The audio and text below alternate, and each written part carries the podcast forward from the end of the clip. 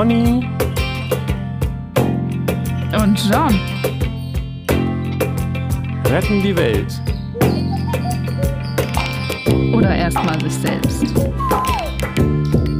Heute. Du bist nicht dein Lambo.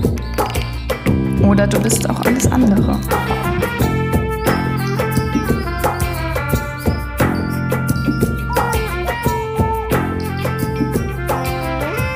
Herzlich willkommen bei Pony und John. Äh, mein Name ist Melanie Sengbusch und im Mikrofon mit mir sitzt Jan Klutschewitz. Okay, crazy Realität. Ich, hab, ich hab's verdreht. Ich hab's verdreht. ich meinte andersrum. Ja, wir wollten doch, wir hatten, ich hatte überlegt, das hatten wir doch letztes Mal so gesagt, äh, dass sie auch so coole Anfänge machen. Wir können doch mit einem Rap-Zitat äh, beginnen. I'm this real slim shady, won't you please stand up? Ich glaube, das ist das offensichtlichste und unpassendste, aber egal. Die Chabos wissen, wer das Pony ist. Genau. ich sehe schon, es geht gleich ganz gut los hier. Ey, letzte Folge, ne? Ich fand die richtig gut. Also yes. so, ich weiß, ich weiß nicht, wie die Hörer, Hörerinnen das fanden, aber ich fand die mega gut. Das war so echt so diese drei äh, Themenfelder, Philosophie, Spiritualität, Psychologie so, so zusammengeführt und, und die Fragen aufgeworfen, die wirklich spannend sind. Für mich zumindest. Also wie sowas wie, ja. kommen wir aus der Welt oder die Welt aus uns und wie setzt sich die Realität zusammen und so. Das sind echt gute Fragen, finde ich. Ja, wir sind da gerade, also dieses Kaninchenloch ist, äh, wir, sind, wir, sind, wir sind noch nicht am Boden, aber wir sind auf einem guten Weg. Also ich finde es auch, fand es auch richtig gut. Ich mache mir zwischendurch dann so Gedanken und frage mich, ist das jetzt noch irgendwas, wo jemand dem Gedankengängen folgen kann oder ist das... Ähm, äh, ja, mhm. so, ne? Aber ich hatte dann doch den Eindruck, man hört das ganz gut. Es ist nicht so monothematisch zusammengeschnuselt irgendwie, ne? Ja. Ich habe tatsächlich noch, äh, bevor wir da weitermachen, worauf mhm. ich mich mhm. sehr freue auf den freien mhm. Fall, ähm, noch ein, ein Housekeeping zum Thema dieser, die, mit dieser toxischen Männlichkeit. Das war, war letztes Mal schon äh, mhm. hinten rübergefallen. Und zwar habe ich da einen guten Hinweis bekommen, dass wir da das Thema so im Ansatz äh, vielleicht ein bisschen schief verstanden haben. Und zwar ähm, bin ich dann zu dem Gedanken gekommen, dass es besser wäre, allgemein, also auch für die anderen, in dem Zusammenhang von einem toxischen Männlichkeitsbild zu sprechen, weil toxische Männlichkeit ist nicht ein Mann, der sich toxisch verhält, sondern äh, das Gesellschaftsbild, dass Männer so und so zu sein haben, um Männer zu sein und dann, äh, und das ist toxisch. Also es geht eigentlich nicht, genau genommen, geht es nicht um toxische Männlichkeit meiner Einschätzung nach, sondern um ein toxisches Männlichkeitsbild. Ja, das weiß ich nicht, weiß ich gar nicht mal so sicher. Also kann ich so. so nachvollziehen, aber ich bin mir dessen unsicher, weil äh, also eigentlich müsste man dann ja noch vorher ansetzen, weil Männlichkeit ist ja auch nur ein gesellschaftliches Bild. Also was ist Männlichkeit? Da, da fängt das ja schon an. Und ähm, also es sind ja mhm. alles nur Konzepte, die wir uns hier kreiert haben. Und wenn wir ähm, über toxische Männlichkeit diskutieren, dann diskutieren wir natürlich darüber, was sind typische Verhaltensweisen, die ähm, bei Männern als toxisch gewertet werden. Und nicht, dass es eine Verhaltensweise gibt, die eigenständig männlich ist und deswegen toxisch. Also das ist ja, man kann ja nicht das Verhalten abkoppeln und sagen, das ist was toxisch männlich ist. Also das ist ja, beruht ja alles auf dem Konzept, dass es überhaupt männlich und weiblich gibt. Okay, das sind jetzt aber mindestens zwei verschiedene Sachen. Also zum einen, klar, ähm, man könnte die Frage stellen, was sind überhaupt Männer und Frauen? Und die haben wir ja auch schon mal gestellt. Ähm, aber, und nie gelöst. ja, genau. Ähm, aber wenn wir jetzt mal davon ausgehen, dass es viele Leute gibt, äh, die dieses Konzept Mann und Frau akzeptieren und im Kopf haben und verwenden, mhm. das ist natürlich die Voraussetzung für toxische Männlichkeit.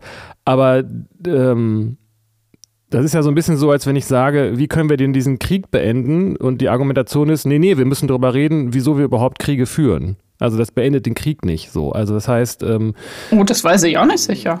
Ich glaube, das wäre mal echt ein guter Ansatz, zu fragen, warum führen wir den Krieg überhaupt, um, aufzu ja, um ihn aufzulösen. Ja, ähm, ja, okay, vielleicht war das eine schlechte Analogie. Wahrscheinlich wäre die bessere Analogie, ähm, ähm, sollten wir diesen Krieg führen oder dieser Krieg ist schädlich und, und die Reaktion wäre, ähm, wir sollten aufhören, Kriege zu führen. Ich bringe es jetzt ein bisschen durcheinander. Ich will nur sagen, natürlich ist männlich das Konzept von Männlichkeit die Voraussetzung dafür, auch über toxische Männlichkeit zu reden, aber es ist ja ein Fakt, dass es viele Leute gibt, die sowohl Männlichkeit als auch dieses toxische Männlichkeitsbild im Kopf haben und auch mhm. äh, umsetzen und anwenden und verlangen mhm. und so weiter. Mhm. Das ist ja das Problem und das lösen wir. Äh, es geht ja nicht darum zu sagen, was ist die Lösung, sondern erstmal darüber zu reden und festzustellen, dass es das gibt und dass es mhm. ungesund ist. Vielleicht reicht das ja schon. Mhm. und ähm, das andere habe ich jetzt vergessen. weißt du, was ich meine? Also toxisches Männlichkeits, natürlich gibt es äh, das Konzept von Männlichkeit und es gibt, äh, da kann man ja auch drüber reden, aber es gibt eben das Konzept von toxischer Männlich, von einem toxischen Männlichkeitsbild. Und das ist nicht gekoppelt von, un, äh, abgekoppelt von dem Verhalten. Aber die Frage ist, was ist die Ursache? Dass Männer sich toxisch verhalten oder dass, es, dass sie von der Gesellschaft dazu aufgefordert werden? Ja, und das ist ja nicht klar. Oder ist das klar? Ist das, also ist, weil was gab es zuerst? Gab es erst die Gesellschaft, die gesagt hat, hey, ihr Männer, verhaltet euch mal so und so, weil sonst seid ihr keine Männer. Oder gab es, gibt es tatsächlich Verhaltensweisen, die, wenn wir jetzt nicht über mehr ein Konzept sprechen, sondern es gibt tatsächlich sowas wie Mann und Frau, die typisch männlich sind und die, wenn sie äh, unter bestimmten Bedingungen irgendwie in dieser Gesellschaft existieren, toxisch wirken. Ähm, das lässt sich natürlich nicht wirklich voneinander trennen, aber es ist doch ein Fakt, dass Männer in unserer Gesellschaft aufgrund dieses toxischen Männlichkeitsbildes auch in eine Richtung erzogen werden, die nicht die für alle schlecht ist. Und da, das heißt Fall. ja nicht, dass sie das nicht auch vielleicht äh, manche von Natur aus machen oder sonst was, aber das Problem ist ja, dass auch, äh, dass alle dazu erzogen werden, mehr oder weniger. Ja, ja, mittlerweile. Aber was war zuerst da? Also gab es zuerst das Bild von toxischer Männlichkeit oder gab es erst Verhaltensweisen, die schädlich sind? Und man hat das dann so betitelt oder dieses Bild noch verstärkt und propagiert und dann noch, also so, weißt du? Nee, ich weiß nicht so ganz genau, was du meinst, weil das Problem einfach das ist, dass die Gesellschaft sagt, Männer müssen so und so sein, um richtige Männer zu sein und mhm. das, das ist mit toxischen Verhaltensweisen, an toxische Verhaltensweisen geknüpft. Und ich genau. frage so. Aber woher kommt das? Also wer ist die Gesellschaft und äh, wann hat die das gesagt? Aufgrund von was? Also hat die sich das ausgedacht oder hat die das so gesagt, weil Männer sich irgendwie verhalten haben? Äh, das weiß ich nicht so ganz genau, aber die Frage ist, welche Rolle das spielt, weil das ist dann ja vielleicht eher so von historischem Interesse. Fakt ist ja, dass es jetzt da ist und dass man, dass man daran was ändern sollte oder nicht. Also man könnte jetzt mhm. spekulieren, dass, äh, dass es vielleicht ja mal sogar sinnvoll war, dass es dieses Männlichkeitsbild gab und die Gesellschaft sich verändert hat, aber dieses Bild immer noch weiter kolportiert. Könnte sein. Ähm, aber nur weil Männer sich so und so verhalten haben, heißt es ja nicht, äh, dass daraus gemacht wurde, so müssen sie sich verhalten, um männlich zu sein. Das mhm. sind ja auch wieder zwei verschiedene Sachen. Ja, genau. Ja, das ist ganz schön verwickelt. Und ich glaube, das ist so verwickelt, weil nicht mal klar ist, was, was Mann und was Frau ist. weil halt letztlich auch das nur die Konzepte sind, vermutlich. Naja, aber es hat ja auch was mit äh, Selbstzuschreibung zu tun und nicht, nicht ja. wenig, ne? dass Leute sagen, ich bin halt ein Mann und ich bin halt eine Frau. Und natürlich sind wir eben, daran sieht man es eben auch wieder nicht voneinander getrennt. So, wir beeinflussen uns alle gegenseitig. Ähm, aber das geht jetzt dann sehr an so an die Grenzen von, von, von anderen Themen, würde ich sagen. Es ist ja erstmal ein ganz einfaches, mhm. ich sag mal, soziologisches, ist das das richtige Fach, äh, soziologisches Thema. Menschen werden, Männer werden dazu erzogen, sich toxisch zu verhalten aufgrund eines toxischen Männlichkeitsbildes. Wenn sie den Männer sein wollen. Und damit stehen sie dann im Konflikt, wenn sie merken, so will ich gar nicht sein, aber ich muss ja so sein, dann bin ich kein richtiger Mann. So. Genau. Ja, und Frauen andersrum ja auch. Naja, an der Stelle ähm, kommt eben wieder der Punkt, wo ich die Frage, äh, wo die Frage wäre, gibt es sowas wie ein toxisches Weiblichkeitsbild? Weil m, Frauen sind ja in diesem Bild eben in, in, diesem Bild nach die Opfer. Da könnte man natürlich sagen, äh, das ist auch toxisch, aber ähm, genau, also es ist ja quasi ist ja dann autotoxik oder also selbstvergiftend. So, wenn man dazu erzogen wird, als Frau sich zu unterwerfen und nur äh, auf Äußerlichkeiten und allen zu gefallen und sich anzupassen und dieser ganze Kram, das ist ja auch toxisch. Könnte man wahrscheinlich so sehen, aber ich glaube, der, das ist so, der Fokus liegt eben darauf, dass die Männer die Täter und die Frauen die Opfer sind. Deswegen wird da das eher so hingeschoben, würde ich sagen. Genau, ja. Das nochmal als kleines Housekeeping. ja, ist, also es ist, ist gut, weil das ist, ich glaube, das ist nie zu Ende, das Thema. Also. Ja, hoffentlich schon, aber wahrscheinlich nicht. Also irgendwann, ja. irgendwann ist alles ja. zu also Ende. Spätestens, wenn die Menschen aussterben, keine Ahnung. Ja, ich glaube aber, es überdauert unseren Podcast. Das mit Sicherheit, ja. Weil das werden wir sehen. We'll see. Mal gucken. Ach ja, okay.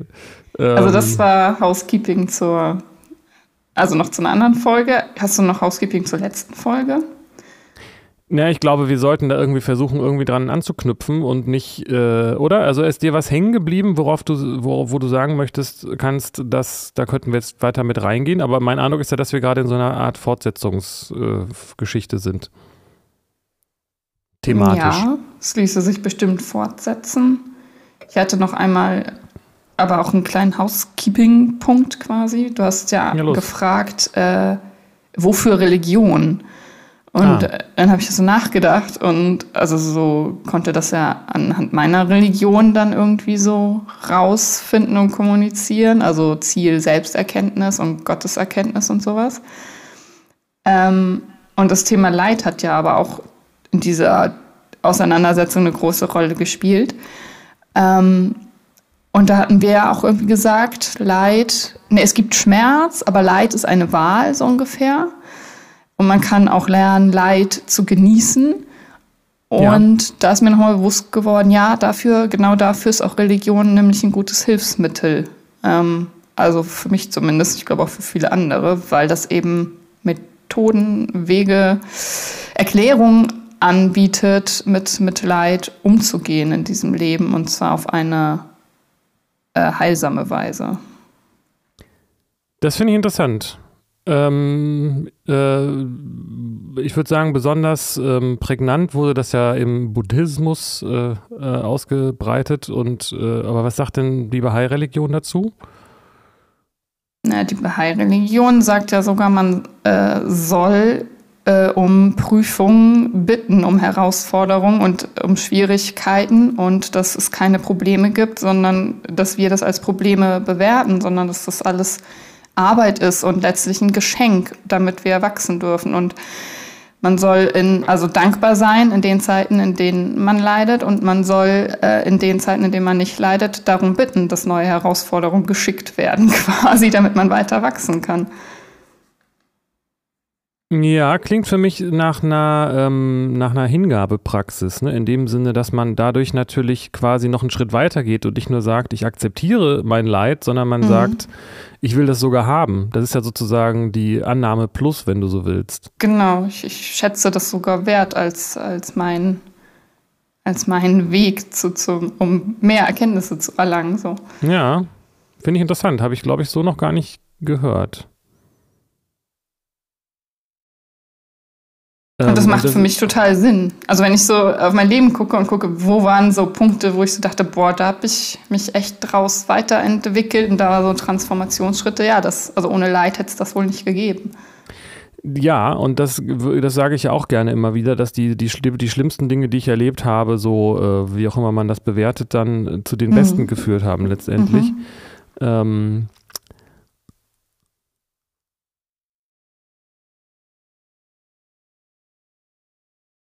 Ja. Wobei das natürlich schon eine bestimmte Haltung, äh, eine spirituelle ähm, Haltung voraussetzt und das passt ja dann auch zusammen, weil das eben nicht darauf guckt, was kann ich in der Welt, die wir jetzt halbwegs versucht haben zu, zu beschreiben, was damit gemeint ist, was kann ich in dieser Welt, in der stofflichen Welt äh, ähm, ändern, damit es mir besser geht, sondern eben sagt, nein, ich mache mich unabhängig davon. Mhm. Und äh, wir reden ja jetzt von, von Ereignissen in der Welt, ne? unter mhm. die man als Herausforderung akzeptieren soll in dem mhm. Zusammenhang. Ne? Da geht es ja nicht ja. darum zu sagen, ich akzeptiere, dass ich ähm, äh, Ja, weiß ich auch nicht genau, dass ich schlechte Laune habe oder sowas, sondern ich akzeptiere, dass ich äh, krank bin, dass ein nahestehender Mensch mhm. leidet oder mhm. gestorben ist oder was auch immer.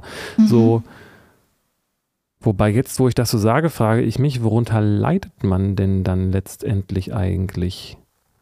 Also wenn jetzt jemand stirbt, der mir, mhm. der mir lieb war, mhm. dann leide ich ja nicht darunter, oder? Sondern ich leide ja dann unter der der Trauer oder, oder der oder was auch immer mhm. das für mhm. Gefühle in mir auslöst, oder? Es ist ja nicht ja, genau. in erster Instanz, dass da was passiert ist, sondern das, was ich daraus mache. Ja, das, was du fühlst, darunter könnte man sagen, leidest du unter deiner Traurigkeit, unter deiner Einsamkeit und was auch immer da für Gefühle auftauchen. Ja. Ich frage mich nach wie vor, wie das mit dem Schmerz ist, ob das eine Ausnahme ist ob das einen besonderen, der, der hat irgendwie einen besonderen Stellenwert, habe ich das Gefühl, Schmerz. Weil es kein Gefühl ist und auch kein nichts, ähm, nichts Materielles, ne? Das ist irgendwie schwierig, finde ich. Es ist irgendwie so eine Schnittstelle zwischen, zwischen den, den Ebenen. Mhm. Aber wenn ich jetzt mal Schmerzen außen vor lasse, dann leide ich eigentlich immer unter, unter, ja, unter, unter was Geistigem, unter Gefühlen und so weiter, ne? Mhm. Und da ist die Frage, habe ich das in der Hand, was ich fühle? Oder ist das, ähm, kann ich darauf Einfluss nehmen oder bin ich dem ausgeliefert? Und ich kenne das von mir, dass ich erstmal gar nicht verstanden habe, was Gefühle sind und das so weiter. und, ähm, und äh, wenn man mit Menschen spricht, nehmen, stellen sich viele diese Frage gar nicht erst, aber wenn man fragt, nehmen viele an, dass Gefühle etwas sind, dem sie ausgeliefert liefert sind. Das ist halt so. Ist ja auch schwierig, hatten wir auch schon das Thema, mhm. weil es ja auch wichtig ist, sie zu akzeptieren und nicht sie, mhm. sich zu gaslighten oder gaslighten zu lassen. Aber die Frage ist ja schon, kann ich an meinen Gefühlen was ändern? Mhm. Ja, ausgeliefert insofern, dass wir alle Gefühle haben und die da sind. Also ich kann sie ja nicht, nicht auslöschen aus meinem Leben. so. Ähm, aber ich kann, ja, ich kann ja verändern, wie ich mit ihnen umgehe und sie dadurch dann regulieren. Also schon kann ich Einfluss darauf nehmen, was ich fühle oder wie intensiv ich fühle und was ich dann damit mache. Und du meintest mit Auslöschen jetzt nicht, äh, dass sie grundsätzlich auszulöschen, oder? Ja, doch, also das kann ich ja nicht. Ich kann ja nicht grundsätzlich dafür sorgen, dass ich nicht mehr fühle. Ja, ich glaube, wenn man tot ist, fühlt man wahrscheinlich nicht mehr, weiß ich nicht. Ja, keine Ahnung. Aber das ist nicht der Punkt, ich weiß, genau. genau. War jetzt kein, kein Aufruf, da zu experimentieren mhm. in der Hinsicht. Aber ähm, hm, Aber das, das hm, ist ja, das ist ja, ja, was, was eine Suizidmotivation ist tatsächlich. Richtig. Trigger, so, Triggerwarnung so, so vor der Folge. Ja, äh, nämlich der, der Wunsch, nicht mehr zu fühlen. Ja. Aber es gibt es, also äh, ich kenne das schon auch in, in so meditativen Zuständen, wo ich keine Gefühle habe. Mhm. Oder mhm. zumindest, na, keine negativen, sag ich mal. Ja, genau, wollte ich auch gerade fragen. Hast du da wirklich gar keine Gefühle? Also, ja. Ja, kann ich auch, aber, ähm, aber ähm, in der Regel bleibt ja irgendwie so ein ganz, ganz gutes Gefühl übrig. Ja, irgendwas, was Friedliches, was Offenes, was Weites. Und das sind, ich weiß nicht, ob das dann auch Gefühle sind, so. Ob Zufriedenheit ein Gefühl ist, ein Zustand. Ja, ich denke, es ist der Urzustand. Darüber hatten wir auch schon mhm. häufiger gesprochen, dass wir eigentlich, äh, der, dass unser, Ur, Ur, unser Urzustand ist eigentlich Freude und wir sind nur sehr gut darin, das immer wieder zu überdecken. Das hatten wir ja, ne? Dieses Thema, was mir so aufgefallen ist, dass man in dem Augenblick, dass man eigentlich sich grundsätzlich dass man grundsätzlich freudig ist, aber dass man dann in der Welt irgendwas sucht, was man, womit man unzufrieden sein kann, um seine Position zu verbessern. Und dann kann man das vielleicht sogar tatsächlich lösen und in dem Augenblick, wo das dann ähm, zufriedengestellt ist, dieses weltliche Bedürfnis, empfindet man wieder diese Urfreude und dann macht mhm. man diesen großen, großen, großen Verwechslungsfehler, dass man dann denkt, dass man diese Freude spürt, weil man mhm. das, dass man das der Welt zu verdanken hat. In Wirklichkeit hat man aber die, der Welt nur zu verdanken, dass man sich unzufrieden gemacht hat. Mhm. Ja. Und diese Freude, der, die, wenn man einfach nur da so sitzt und, äh, und sich nicht unzufrieden macht, das einfach mal unterlässt, dann, äh, dann bleibt diese Freude einfach übrig. Mhm. Man kann aber auch noch tiefer gehen oder, oder nicht ganz so tief, je nachdem, und dann einfach leer sein. Mhm. Ist ja auch schwierig dann das, also weil das letztlich ja Begriffe sind und was, wo fängt ein Gefühl an, wird es auf, was ist genau der Unterschied zwischen Leere und Freude und so. Ja, das, das zweite ist eine gute Frage, aber das erste ist doch eigentlich ziemlich klar, was Gefühle sind, oder? Also man, das, das ist ja eine, eine Wahrnehmungsebene, auf der man, äh, die man halt hat und die man, die man nicht erklären kann, die erstmal so für sich steht oder nicht. Mhm. Das ist ja auch so, wie ich nicht fragen kann, was ist, was ist scharf oder was ist sauer. Ich kann es vielleicht beschreiben, aber mhm. dass ich einen Geschmack, den Geschmackskanal, den kennen wir alle, den können wir also quasi nicht äh, jemandem erklären, der das nicht, also nicht hinreichend erklären oder nahebringen, der keinen Geschmackssinn hat. Mhm. Und genau ja. mit den Gefühlen auch. Ich merke doch, das ist jetzt ein Gefühl, genau. das ist ein Gedanke, das ist ein Gefühl, das ist eine körperliche, äh, körperlicher Eindruck mhm. und so weiter. Ja, aber also es gibt so ein paar Sachen, wo es nicht so ganz klar, also Beispiel Schmerz, ist das ein Gefühl? Ich nehme das ja irgendwie wahr. Ich kann, nee, da, ich kann, kann seelischen nee, Schmerz haben, ich kann körperlichen Schmerz haben, aber Schmerz heißt ja auch nicht immer, ist ja nicht immer gleich Schmerz. Ich kann Schmerz weiß ich nicht, kann sich gut anfühlen, kann sich schlecht anfühlen. Und was ist dann Schmerz eigentlich? Ja, ich habe das, äh, darüber habe ich nachgedacht, während ich vor, mhm. seit, seitdem ich das letzte Mal drüber geredet habe hier mhm. vor ein paar Minuten und habe festgestellt, dass Schmerzen tatsächlich eine, eine Sonderqualität haben, aber sie sind schon irgendwie auch, ähm, sind so ein eigener Realm, habe ich den Eindruck, aber das auch genau wie bei den weltlichen Dingen sind Schmerzen etwas, die ähm, die man auch, äh, die, wo es auch von der Bewertung abhängt.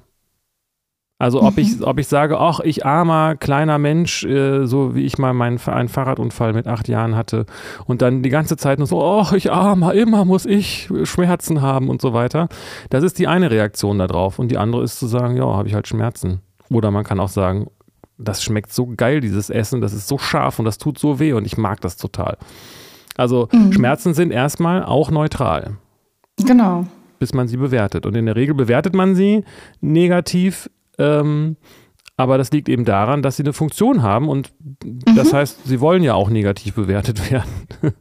Ja, oder positiv, je nachdem. Also so wie Gefühle, die sind ja auch erstmal neutral. Also Traurigkeit, Wut, Freude, das ist ja alles weder gut noch schlecht. Das ist ja dann äh, unsere Bewertung, die das gut oder schlecht macht. Ja, und also man kann es da dann auch, also wenn wir jetzt von körperlichen Schmerzen reden, nicht von der Identifikation trennen. Ähm, also mhm. der, Körper äh, empfindet Schmerzen, um sich zu schützen. Und er sagt, das ist etwas, was du unbedingt verändern musst jetzt, lieber, liebe Person. Ähm, mhm. Und wenn man dann mit dem Körper identifiziert ist, dann ähm, ist man, leidet man unter den Schmerzen. Mhm. Genau, und genauso sind ja aber haben Gefühle ja auch die Funktion, uns Botschaften zu übermitteln, uns zu schützen. Also Angst zeigt uns an, wenn wir vorsichtig sein sollen. Wut zeigt uns an, wenn was ungerecht ist. Traurigkeit äh, hilft uns irgendwie Verletzung zu verarbeiten. Also die haben ja auch alle so eine Funktion wie, wie Schmerz. Das schützt uns ja irgendwie oder irgendwas wird da geschützt. Richtig, genau. Und es schützt uns, genau, aber es ist, ist äh, genauso wie mit dem Körperlichen, ist es da eine, eine, eine höhere oder tiefere Ebene, je nachdem, wie man fragt, mhm. mit demselben, mit demselben Punkt, mit demselben Punkt. Ähm, ich kann unter meinen Gefühlen genauso, also unter meinen Gefühlen zu leiden, ist auch ein Ego-Ding und das ist auch eine Frage der Entscheidung auf eine Art. Mhm. Also ich muss auch unter meiner Wut nicht leiden. Mhm, und, genau. Und ich denke, das ist so, wird ja so gesagt auch, dass ähm, die meisten Leute eigentlich gar nicht Angst vor ihren Gefühlen haben, sondern, also nicht unter ihren Gefühlen leiden, sondern Angst davor haben, sie nicht aushalten zu können, sie nicht mhm. zuzulassen. Mhm. Und deshalb lassen sie sie nicht zu, genau. Genau. Aber wo ist denn dann der Unterschied zum Schmerz? Naja, es ist ein anderer Kanal, oder nicht? Also ich finde das Weiß mit den Schmerzen nach, ja, also Schmerz ist auch irgendwie, ja, vielleicht hat Schmerz was mit dieser, mit der Lebensenergie zu tun, weil es ja tatsächlich, wie du sagst, auch ähm, physisch, äh, psychische Schmerzen gibt, die sich nicht so viel anders anfühlen. Vielleicht ist Schmerz, haue ich jetzt hier mal so raus, mhm. quasi eine, eine, Beein eine, eine Bedrohung des, der, des, der, der Lebensenergie. Also ein Signal, mhm. das eigentlich weder aus den Gedanken noch aus den Gefühlen äh, noch aus dem Körperlichen kommt, sondern aus dem aus dieser Lebensenergieebene. Ist eigentlich was Feinstoffliches wahrscheinlich. Mhm. Interessant. Finde ich auch. Schmerzbedrohung der Lebensenergie. Weil es kann ja sowohl psychisch als auch physisch sein und Ja, ja. ähm, vielleicht auch sogar konkret direkt energetisch, dass, dass es auf einer energetisch, dass man sich, dass man Mhm. Auf so einer energetischen Ebene im Kontakt mit Oh ja. irgendwas merkt, dass hier irgendwas jetzt schmerzt so. Ja. Ja, das gibt es auf jeden Fall. Und das ist natürlich für die Leute, die jetzt äh, den Einwand erheben, nicht voneinander getrennt. Das macht ja, Ja. Diese, diese Energieebene aus, dass sie, dass sie alles Ja. durchdringt quasi auf eine Art ähm, und davon nicht unabhängig ist, aber sie ist eben auch nur nicht, äh, aber sie hat auch eine Eigenständigkeit so. Mhm. Genau. Man kann ja auch Schmerzen empfinden, also so, sowas wie Weltschmerz, ne? Oder Schmerz, wenn ein Baum gefällt wird oder Schmerz, wenn jemand anders Schmerzen hat. Ja, oder exist sowas Existenzielles Und- auch sogar, ne? Mhm. Kann sein, dass es da dann immer um irgendwie Bedrohung für Lebensenergie geht, weil, also Lebensenergie für uns alle oder für alles. Ja, wir, also ähm, auf dem Kanal nimmt man das ja zumindest irgendwie auch wahr. Also es ist interessant, weil es ist so schwer, das zu beschreiben und es wird so wenig drüber geredet. Aber wir sind ja nicht nur geistige Wesen, wir sind nicht nur körperliche Wesen, wir sind nicht nur emotionale oder gedankliche Wesen, sondern wir sind ja auch in der Leben. Also dass, dass wir Leben sind, äh, das ist äh, eine eigenständige Qualität. Das wird, da wird ja wahrscheinlich ein Biologe auch nicht widersprechen, aber ähm, die sind ja auch noch nicht, die können ja auch nicht genau sagen, was Leben überhaupt ist, soweit ich das weiß, Mhm. weil sie es eben rein materiell ähm, betrachten. Und äh, Leben ist aber nicht etwas rein materielles. Mhm. Ist ein kleiner Schlenker jetzt. ja. Wo waren wir denn? Wo, Okay. wo, wo, kam, wo kamst du? Was? äh, Es ging um das Thema Leiden, ne? Ja, ich hatte eigentlich noch, also das hat ja begonnen mit dem Housekeeping. Wofür sind Religionen gut? Und dann halt, um, um damit um Leid umzugehen oder Wege zu finden, um durch mit Leid zu wachsen oder sowas. Und dann sind wir da gelandet, was ist denn Leid, was ist Schmerz, was sind Gefühle und so. Ja, und, und die Frage ist, die, die entscheidende Frage ist da an der Stelle, was ist denn das, was da leidet? Also wenn ich, ähm, wenn ich physische Schmerzen habe, Ja. äh, dann leidet mein Körper. Wenn ich mich mit dem Körper identifiziere, dann leide ich an der Stelle oder nehme das zumindest so wahr.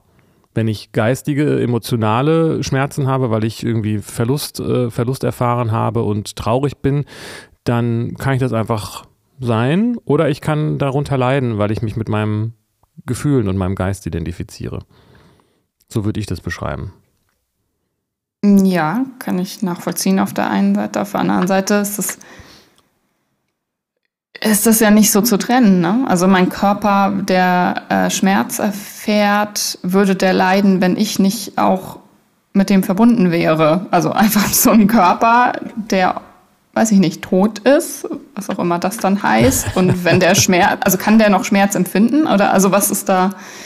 Also ich meine, das einfach nur Materie, die kann die Schmerz empfinden. Also muss doch irgendwas muss doch da in Resonanz sein und ohne das Ich gäbe es ja auch diese Empfindung dann nicht, oder? Ich bin mir nicht sicher, ob ich das verstanden habe, aber wenn, wenn jetzt jemand anderes Schmerzen habe, die ich nicht empfinde, dann äh, muss ich, dann fällt es mir leichter, da nicht drunter zu leiden, wenn das, äh, oder was meinst du jetzt? Also wenn Mhm. ich, wenn das ja, nicht, wenn das nicht ist ich, wenn ein das, Beispiel dafür, ja. ja, also wenn das, wenn ich nicht mich mit dem Körper des anderen identifiziere, Mhm. dann äh, tut es mir nicht weh. Mhm.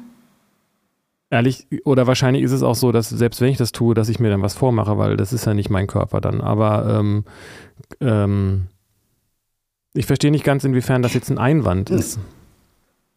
Ja, das ist kein Einwand. Ich versuche nur das zu äh, ja, differenzieren oder genauer zu sehen, wo da die Grenze ist, wenn, wenn du sagst, ähm, ich, ich leide darunter, wenn ich mich mit meinem, oder mein Körper leidet darunter, wenn ich mich mit meinem Körper identifiziere. So. Nee, nee, nein, nein. Mein Körper leidet darunter. Wenn ich mich mit meinem Körper identifiziere, dann bin ich mein Körper und dann leide ich auch darunter. Okay. Also der Körper leidet darunter. Das ist.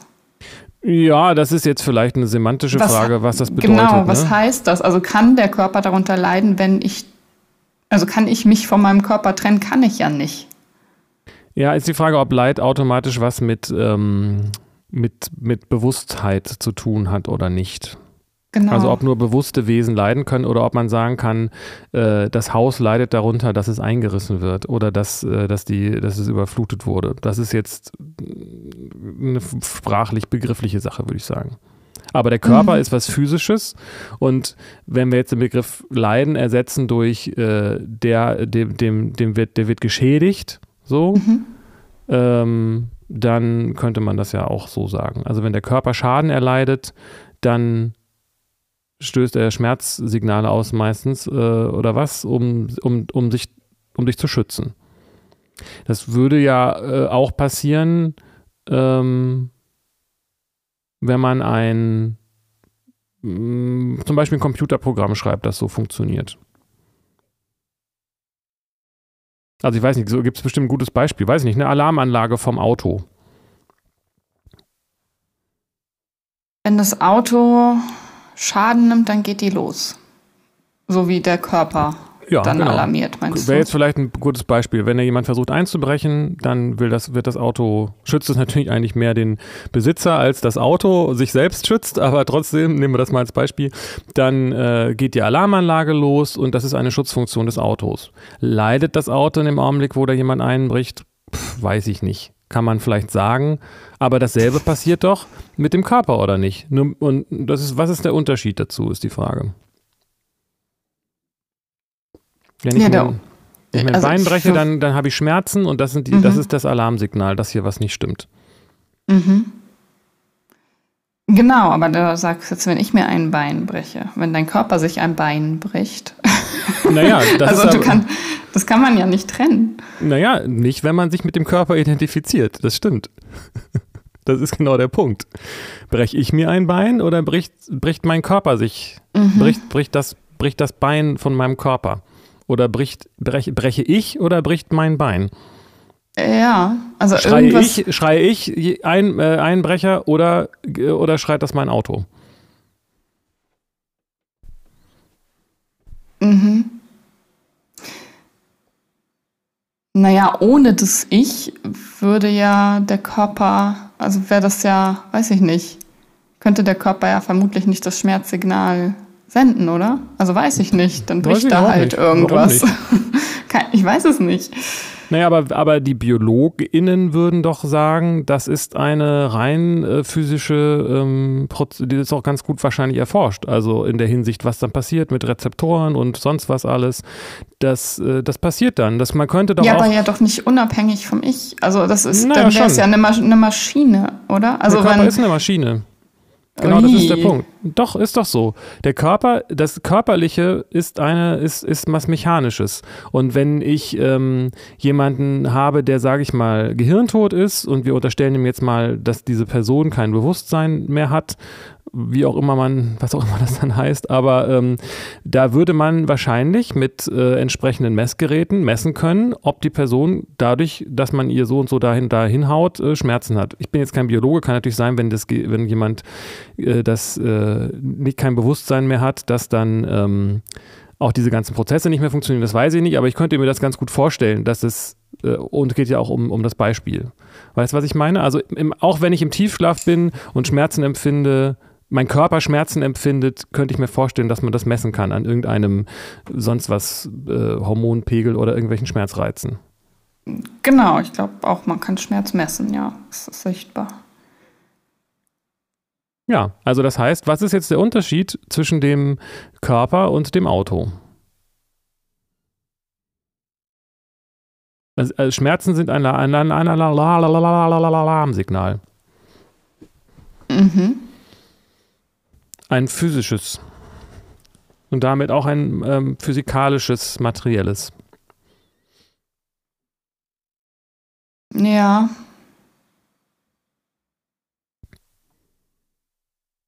Hm. Und ich kann mir vorstellen, dass es Leute gibt, die, äh, die sich, wenn sie hören, dass ihr Auto, die Alarmanlage ihres Autos losgeht, eine ähnliche Reaktion zeigen, wie als wenn sie sich mit dem Knie irgendwo gegen den Tisch stoßen. Ja, vielleicht sogar noch eine intensivere. Kommt, genau, kommt auf das Auto auch an. Du bist nicht dein Lambo. Damit fängt's äh. an. Du bist nicht dein Lambo. Damit fängt's erstmal an. Der, der spirituelle Weg. okay, guter Folgentitel. Ja, habe ich auch gerade gedacht. ja, du bist nicht dein Lambo. Du bist auch nicht dein Körper, aber du bist ja irgendwie die Verbundenheit mit deinem Körper. Also du kannst ja auch nicht aus dem Körper raus. So, also du kannst das Auto, also du kannst irgendwie weiterleben, auch wenn das Auto nicht existiert, aber kannst du, äh, es geht ja irgendwas Existenzielleres verloren, wenn dein Körper nicht mehr weiterlebt. Das, das ist ein Thema, das stimmt. Ich würde jetzt aber jetzt auch, wo du das gerade nochmal sagst, äh, nochmal auf diese Idee verweisen, dass es vielleicht Schmerzen äh, auch an sich haben, auf der Energieebene zu wirken. Und insofern ist es tatsächlich, äh, wäre es dann ja auch was Existenzielleres. Mhm. Im Sinne davon, dass es nicht nur das Physische bedroht, sondern auch das Lebendige. Mhm.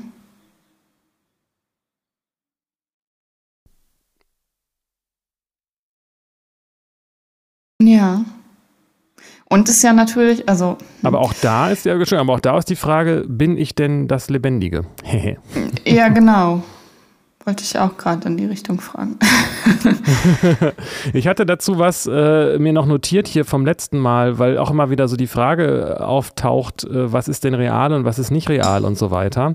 Mhm. Ähm, und eine Feststellung, die wir so noch nicht getroffen haben, glaube ich, ist, dass man ja differenzieren kann zwischen dem, was sich ändert und dem, was sich nicht ändert.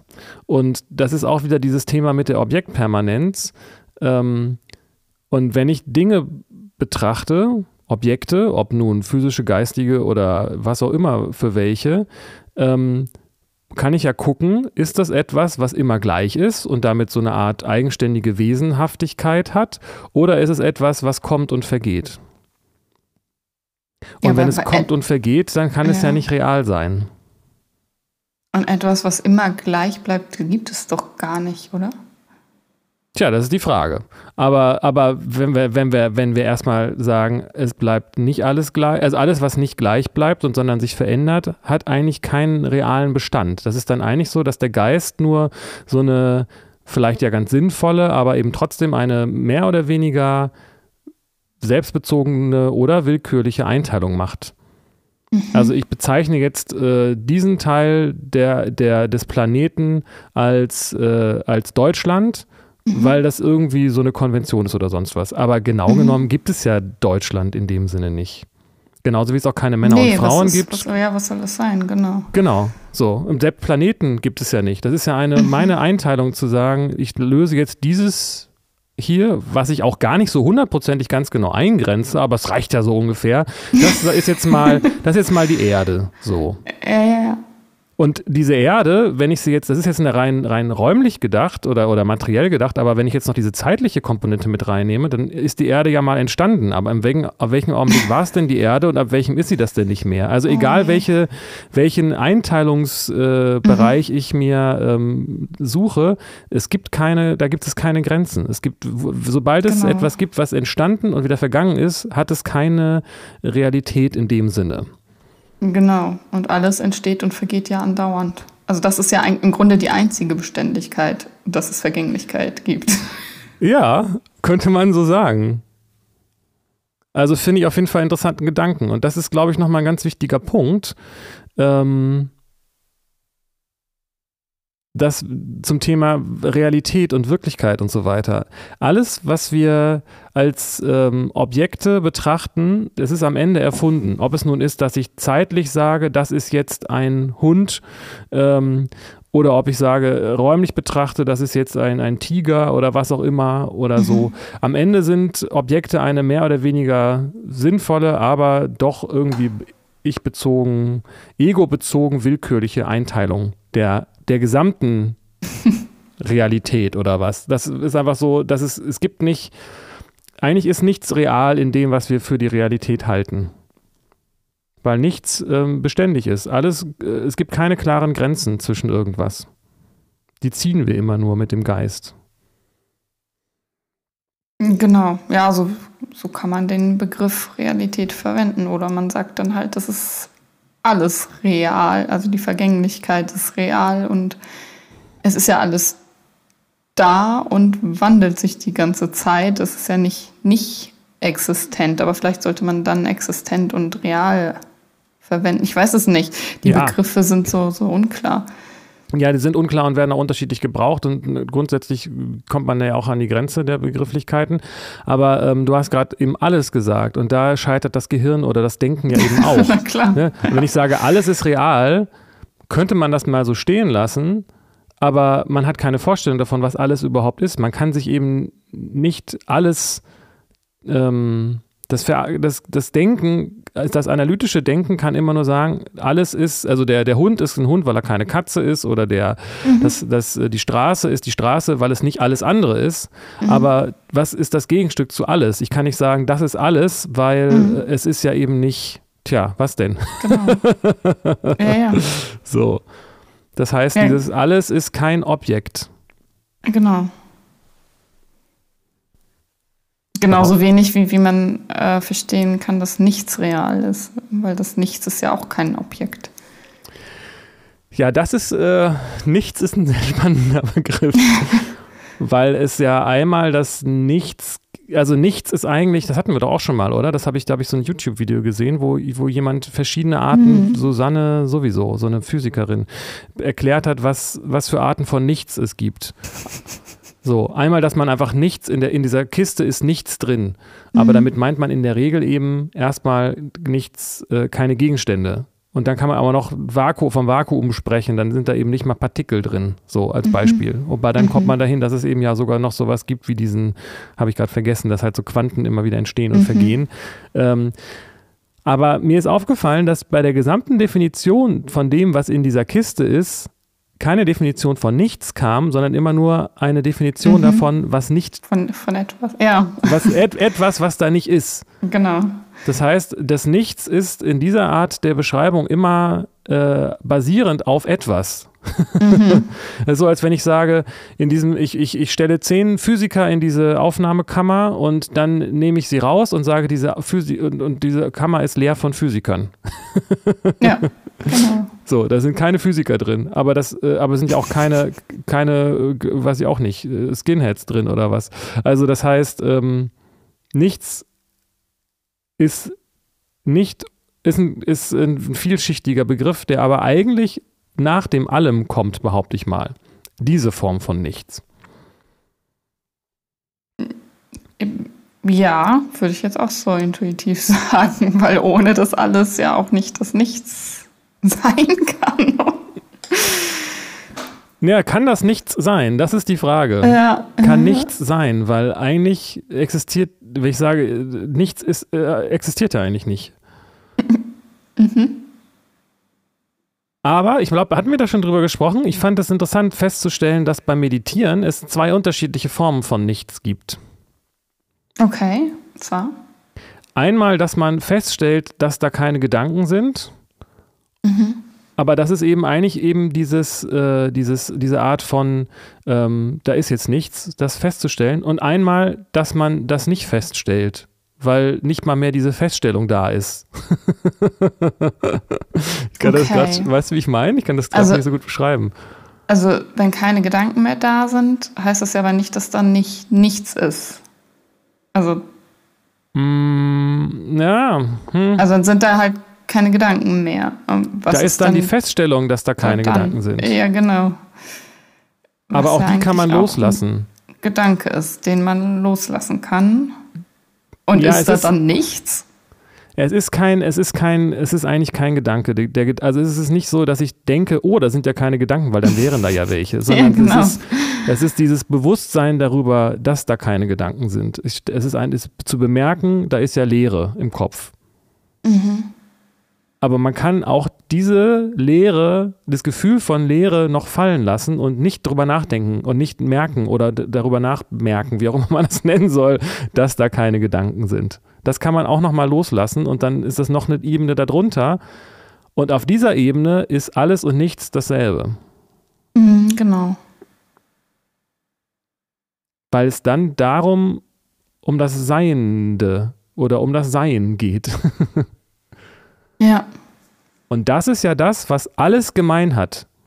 Das ist das, was alles, ob es nun jetzt äh, real ist oder nicht, alles, was da ist, ist, äh, ist Teil des Seins, der, des, ja, Sprache. ja, wird echt schwierig. Mhm. Ich weiß nicht, ob das jetzt gut ähm, beschrieben ist, aber die, also die Gemeinsamkeit von allen Objekten ist, dass sie sind, dass sie eine Seinshaftigkeit haben. Mhm. Und äh, da ähm, dafür haben wir aber keinen Begriff, weil es nichts Begriffliches ist, weil es eben mhm. das Sein kann wir nicht unterscheiden von etwas, was nicht ist, weil das ist ja nicht. Mhm. Wir, können nur wahrnehmen, was eine, eine Seinshaftigkeit hat. Eine Seinshaftigkeit. ja. Naja, ich sage den Begriff deshalb, weil ja, weil die Dinge ja in dem Sinne nicht wirklich sind. Mhm. Also ähm, die sind eben nicht die Realität. Es gibt keine, keine Frösche und Türen. So. und keine Mäuse. okay. Ja, uff, ja, genau. Was, was, was, was gibt es denn dann?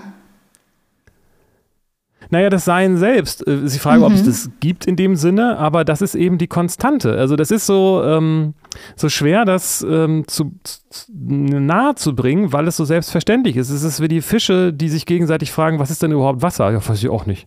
Es wird immer, die Leute, die, die, Gurus reden immer davon, aber ich habe keine Ahnung, was sie meinen. Aber natürlich wissen sie, was Wasser ist, aber, aber sie wissen halt nicht, dass sie es wissen. So. Mhm. Der Fischguru redet immer. Krake. so. Und alles, äh, wir können, äh, wie, wie soll ich sagen? Hm. Es ist, da ist doch was. Wir sind doch. Das wissen mhm. wir doch. Mhm. Aber das, dass wir dann denken, dass wir irgendwas Bestimmtes sind, das ist das Problem. Okay. Das heißt, also Weil es bestimmte Dinge nicht real sind. Ja. Wie, wie unser Körper zum Beispiel? Ja, genau, weil der hat ja auch, der hat ja auch keinen Anfang und kein Ende. Wie, also, wo, mhm. wo, was ist denn der, es ist doch dieses, wie heißt das, ich habe schon wieder vergessen, wie das Boot heißt, von Prometheus, nein.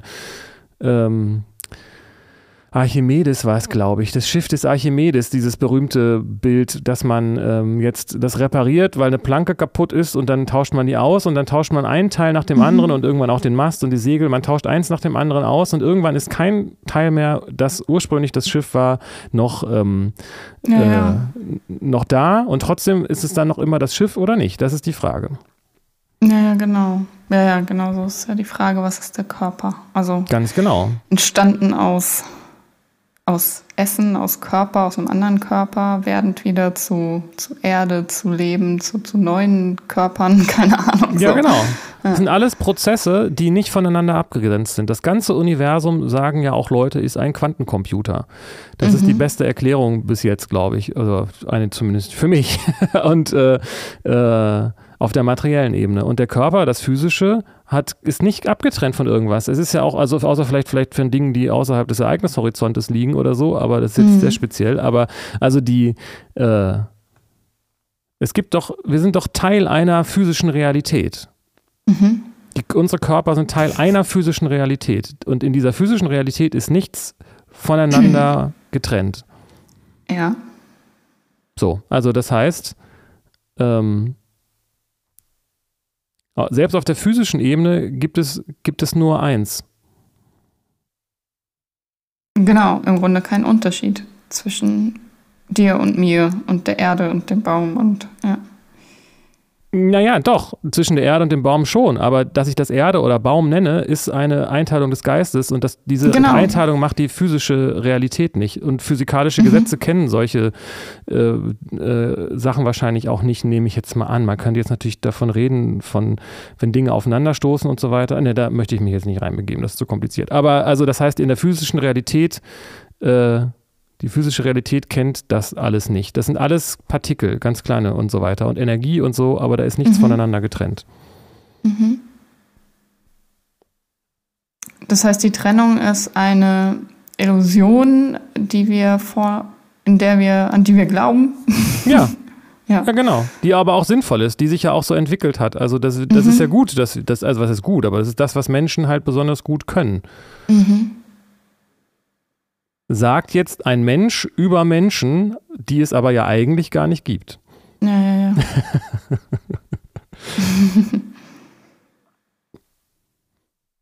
Und das kann man, das ist jetzt eine, auch, eine, auch eine Übungsfrage, sag ich mal, oder eine, ja, das, ähm, das ist ein bisschen wie mit der Apfelmeditation. Ja, kann, genau. Man kann das jetzt hören und sagen, ja, stimmt. Oder man kann sagen, hör, wieso? Und dann kann man drüber reden. Aber wenn man erstmal das akzeptiert und sagt, ja, stimmt, in der physischen Realität ist alles äh, eins, so. Ähm, und das, das, dass man Objekte in der physischen Realität sieht, ist eine Frage der des Geistes, dass er das einteilt. Wenn man das akzeptiert, dann kann man sowas wie die Apfelmeditation machen und das dann nochmal sich wirklich auch vergegenwärtigen, dass den Apfel, den ich in der Hand halte und den ich esse, Teil eines gesamten Universums ist, den, mhm. der aber eigentlich nicht von dem Rest getrennt ist. So. Mhm. Mhm. Und wenn das stimmt, dann kann ich allein schon deshalb nicht mein Körper sein oder ich bin der, das für die physische Realität des, des, des gesamten Universums. Weil entweder bin ich nichts davon oder ich genau. bin das genau. alles. Ja, das habe ich mich nämlich auch gerade gefragt. Also ich, natürlich bin ich nicht mein Körper. Es gibt ja aber etwas, das mein Körper wahrnimmt und das mein Körper auch anders wahrnimmt als einen anderen Körper. Also etwas, was sehr fähig ist, auch diese Trennung ähm, zu inszenieren oder zu kreieren oder wie auch immer. Mhm. ja, das stimmt. Und ähm, das, aber jetzt sagst du halt mein Körper. Und da ist schon wieder die Frage, das Körperliche ist das, äh, ähm, das ist ja die Wahrnehmung von deinem Körper. Genau, die ich, ja, die kann ich ja, die habe ich ja. Ich kann ja meinen Körper wahrnehmen und ich kann auch die Trennung zum Tisch hier und zum Mikrofon wahrnehmen. Und zwar wodurch? Ja, die nehmen, nimmt mein Geist ja vor. Die existiert ja nicht wirklich. Ja, aber wo, wodurch unterscheidest du den Tisch von deinem Körper? Durch meinen Körper. Vermutlich. Ge naja, durch, ja, also. Also ja. durch die sinnliche Wahrnehmung, weil der, ich kann den Tisch fühlen, der fühlt sich anders an als mein, als das, als was ich meinen Körper bezeichne. Ja, Genau, das ist ja das, was ich meinte mit, die physische Realität ist das, was sich äh, durch über Sinneswahrnehmung äh, teilen lässt. So. Mhm. Aber auf der anderen Seite, wenn du das so sagst, kannst du den, wenn du den Körper, wenn du den Tisch berührst, berührst du eigentlich auch, berührt der Tisch, also spürst du eigentlich deine Hand, ne? Aber es ist halt eine Sinneswahrnehmung. Aber ich, ja, aber kann ich ja auch nur, wenn ich die Hand differenziere von dem, was der Tisch ist. Genau, das heißt, wenn du mal diese ganzen, es ist sehr schwer, aber auch das ist eine, finde ich, interessante, ich, ich möchte, das hatte ich eigentlich auch noch so gedacht, aufrufen zu, zu Experimenten, äh, mal wirklich genau hinzufühlen. Wie ist das? Was passiert, wenn ich, also jetzt mal versuchen, so gut es geht, die, die Interpretation wegzulassen und einfach mal zu spüren, ich fasse jetzt hier dieses Stück Holz an, und das ist einfach mal für sich eine Sinneswahrnehmung. Mhm. Auf diesem Sinneskanal. Und viel zu oft äh, interpretieren wir das gleich oder ignorieren wir das und sagen, ja, wieso, was daran besonders, jetzt irgendwie einen Tisch anzufassen oder auf dem Stuhl zu sitzen. Aber wir sitzen und stehen ja ständig irgendwo. Wir haben ständig irgendwie so Kontakt zu, zu, zu Kleidung ja. und sonst was alles. Aber das sind ja alles Sinneswahrnehmungen. Ja. Und dass wir das Kleidung nennen oder, oder Fußboden oder Stuhl oder Tisch, ähm, das ist ein, was ganz anderes. Das hat aber, ist nur indirekt äh, damit verknüpft. Mhm. Spannend, weil ich mich gerade frage, was ähm, enden diese Wahrnehmungen mit dem körperlichen Tod? Also wenn irgendwie, also irgendwas endet ja offenbar mit diesem Phänomen, was man als Tod bezeichnet. Und was genau endet dann da? Naja, wahrscheinlich ja dann das, ne? Was sonst? Also, die sinnliche Wahrnehmung? Naja, weil das ist ja das, was den Körper ausmacht. Mhm. Und das, äh, Also was heißt es endet? Für wen halt, ne? Aber, ja, ja, genau. Aber wenn das Auto äh, gegen, zerschrottet wird, dann fährt es nicht mehr. Mhm. Ich weiß nicht, ob das also, gutes, da, da äh, endet der, die Vergleichsmöglichkeit. Ja, irgendwie schon. Ja, also mir ist es lebt. dann nicht mehr möglich, über meinen Körper die sinnliche Wahrnehmung zu erfahren. Ja, wahrscheinlich mhm. nicht, ne? Weil, weil war es ja vorher auch nicht.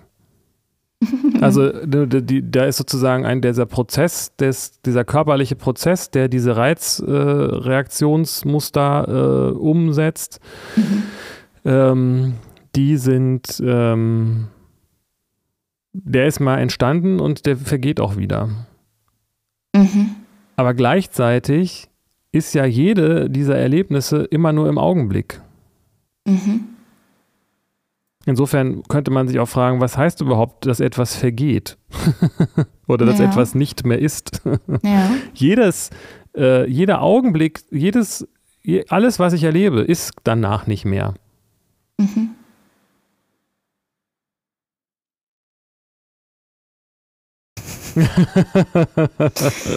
Ganz schön tief drin im Kaninchen. Ich habe auch den Eindruck. Aber ich fand das auch interessant mit dieser Handgeschichte, mit dem Handy hinterm Rücken und wieder anzugucken und so weiter. Ich glaube, dass es total gut ist, wenn man ähm, sich über Sinneswahrnehmungen mal versucht, bewusster zu werden, was die denn, also wieder wie so ein Kleinkind. Da mhm. ist ja was vor meinen Augen so. Und mhm. wie fühlt sich das an, dass, ähm, dass sich das bewegt? So. Mhm. Ich habe auch, auch so mit, mit, mit Willen und, und ich, ich stelle das immer wieder fest, wenn ich gehe zum Beispiel, wenn ich irgendwie die Straße lang gehe, ähm, dann bin nicht ich das, der da geht. ich kann mich darauf konzentrieren, das ist, das ist eine Annahme, das ist eine Unterstellung, ähm, weil mir das vielleicht wichtig ist als Person, dass ich das bin, der da lang geht. Aber wenn ich mal wirklich darauf achte, wie sich die Beine bewegen und wie ich, wie, was so um mich herum passiert, dann kann ich mich auch absolut von diesem Gedanken trennen, dass das ich bin. Mhm da, da ist, da, da geht, da ist das Gefühl von gehen und da ist mhm. auch das mhm. Gefühl von, dass da überhaupt jemand ist und so weiter. Mhm. Aber eigentlich, ähm, eigentlich, eigentlich passiert das alles von selbst. Mhm. Ja, das, das sind äh, das, was du da beschreibst, diese ähm, das Einnehmen von verschiedenen Ebenen oder Perspektiven und dieses genaue äh, sinnliche Wahrnehmen. Das ist ja im Grunde Achtsamkeitstraining. Also in der Psychotherapie bezeichne ich das einfach als, komm, wir machen Achtsamkeitsübungen. Ja, das ist interessant, weil es auch von, ähm, das erdet wahrscheinlich auch sehr, weil es von diesen geistigen Prozessen so ein bisschen ablenkt, ne, oder? Mhm oder ablenkt, weiß ich nicht. also es ist ja auch zum Beispiel im Vipassana in der Meditationspraxis dieses äh, Anapana, dieses, oder es gibt es in anderen, in der Tradition bestimmt auch und, äh, und Techniken, diese Konzentration auf den Atem gibt es natürlich überall. Mhm, weil das so was genau. Basic-mäßiges mhm. ist, was man immer macht, hoffentlich, und sich dann einfach nur darauf konzentrieren, wie der Atem ist. Und dann heißt es ja auch oft nicht bewusst atmen, sondern mhm. einfach nur beobachten, wie es atmet. Mhm. Und da hat man es ja schon. Nur, dass es dann noch genau. konzentrierter und einfacher ist als diese Achtsamkeit im Alltag. Ja, genau. Ja, genau. So ganz wertfreies Beobachten und Wahrnehmen, das kann ganz viel äh, beruhigen und regulieren und ja, so, also ist ja letztendlich dann auch die Methode, um mit Leid umzugehen, womöglich. Ähm, ja, das, es geht halt am Ende um dieses Dasein lassen. Mhm. Und wenn man etwas da sein lässt, bedeutet das, dass man es akzeptiert. Und Akzeptanz ist ja eigentlich auch, äh, eigentlich auch ein negative, äh, negativer Begriff, weil er ja bedeutet, dass man davon absieht, etwas zu verändern oder etwas zu wollen oder etwas abzulehnen und so. Mhm. Also das, das akzeptiert einfach den Augenblick. Und das ist das Gegenmittel zu dem, ich will, dass es anders ist. Genau. Und dieses, ich will, dass es anders ist, das ist die Ursache für das Leid. Mhm. Genau, durch die Annahme lässt man das dann ja los. Genau. Und das ist dann ein Training dafür. So. Und deswegen fand ich diesen, um vielleicht nochmal einen kleinen Bogen zum Abschluss zu spannen, auch diesen Eingangs, diese, diese Bahai-Variante auch nicht schlecht. Ich meine, man wird jetzt ja wahrscheinlich nicht anfangen zu sagen, ach Mensch, ist das so schlimm, ich leide so wenig. das wird ja auch nicht dabei herauskommen, sondern zu sagen, nein, nein, ich akzeptiere es nicht nur, sondern ich bin dankbar dafür, dass das mir passiert, dieses Leid oder was auch immer. Genau. Äh, sei dankbar im Unglück und freigebig im Glück oder so. Das auch. Finde ich ganz schönen Schlusssatz. okay, dann bis nächste Woche im Kaninchenbau. Genau, Kaninchenbau, die vierte dann. Tschüss. Ciao.